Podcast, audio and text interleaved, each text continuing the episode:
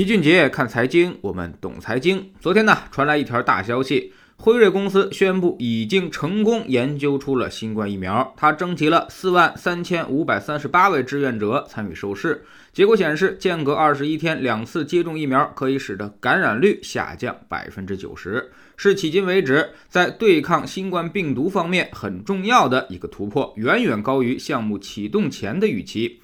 目前，辉瑞已经向 FDA 提交了申请，估计会走紧急的通道进行审批。而美国呢，也在加紧的研究这个方案，准备动用两百五十亿美元的预算，免费让所有美国公民都打上这个疫苗。要说这个事儿巧合的有点耐人寻味了。这登哥刚刚胜利，辉瑞就送来了这么一个大礼包，而且之前是一点风声都没走漏啊。这其中要是没有点猫腻，你打死我都不信。但不管怎么样，这个事儿的影响是极大的。以前呢，说俄罗斯有疫苗，说中国有疫苗，这些欧美国家的人肯定都是不信的。他们总觉得你们那些东西都是说说而已，没经过 FDA 的认证，那都不能相信。毕竟医疗的标准是不一样的，或者说他们不愿意去相信。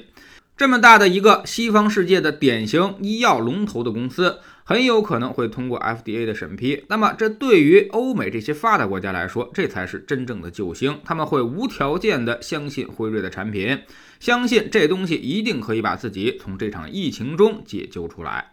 这个事儿一出，昨天全球股市暴涨，A 股相信所有人都知道了，大盘股涨了百分之二，小盘股涨了百分之三。不过 A 股昨天的大涨跟这事儿关系还真不大，主要都是芯片股带动的，芯片 ETF 飙升了百分之八以上。而随后开盘的欧洲股市确实是受到了辉瑞疫苗的刺激了，他们正在饱受病毒的蹂躏，所以这个振奋人心的消息让欧洲人看到了希望。德国、英国涨幅呢接近百分之五，欧元区斯托克五零指数涨幅是百分之六点三五，法国 CAC 四零指数涨幅高达百分之七点五七，而西班牙股指呢更是超过了百分之八点六，希腊指数涨了百分之十一。昨天晚上开盘的美国股市反倒没有欧洲反应的那么强烈，道琼斯大涨接近百分之三，而标普涨了一个多点，纳斯达克反而下跌了百分之一点五三，不过走势都是尾盘回落。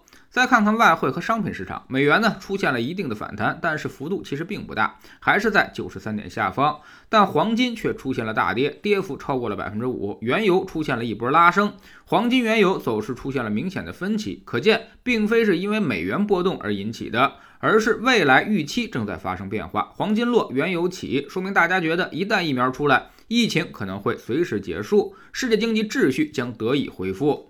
那么黄金的避险功能就不再重要了。相反，工业金属、能源这些跟经济建设相关的东西需求会快速的恢复。其实之前我们很早就说过，任何病毒都终将被人类所战胜，而且这个过程呢不会很长。现在就已经处于疫情的尾声了。我们的疫苗其实已经出来了，而且开始小范围的使用了。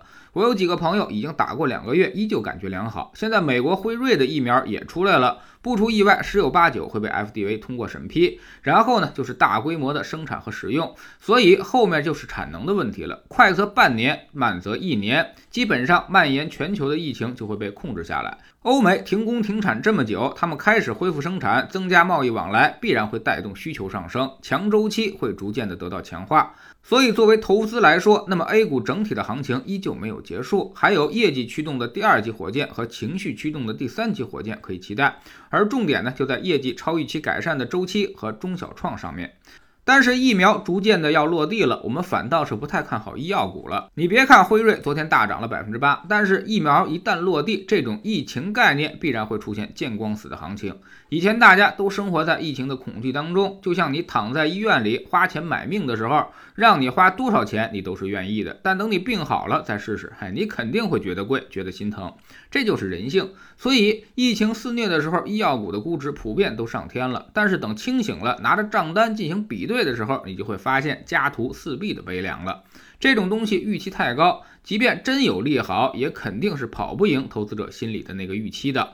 所以失望是在所难免的。我们还是建议医药这种东西呢，要提前做好止盈的准备。越是在最后胜利的时候，我们就越要保持头脑的清醒。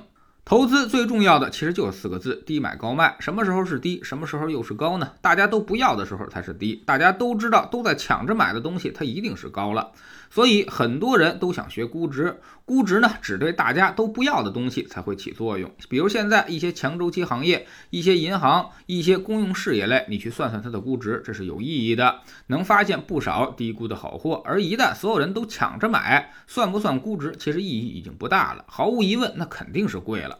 什么用以后的增长来化解现在的估值压力，那都是扯淡的借口而已。你要是相信这些鬼话，必然会损失惨重。所以做投资不光要有知识，更要有智慧。而这个智慧就是指你得知道别人都在干些什么。就好比打牌的时候，你得知道谁才是那个最后的傻瓜。如果你看不出谁是傻瓜，那么对不起，你自己就是那个买单的傻瓜了。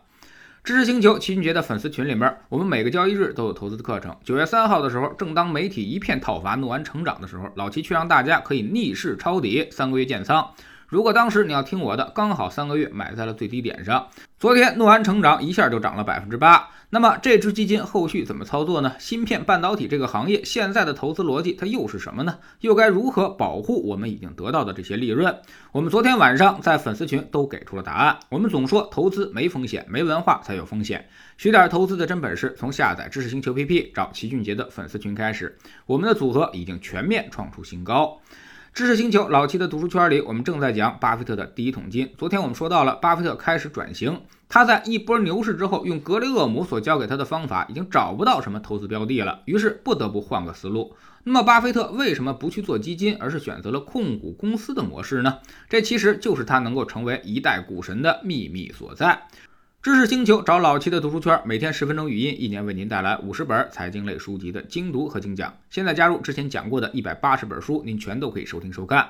算下来，每本语音书呢才不到一块五毛钱。每天只要坚持这么一点点，几年之后你将迎来巨大的改变。读书圈和粉丝群独立运营，也单独付费，千万不要走错了。苹果用户请到老齐的读书圈同名公众号里面扫描二维码加入，三天之内不满意全额退款，可以过来体验一下。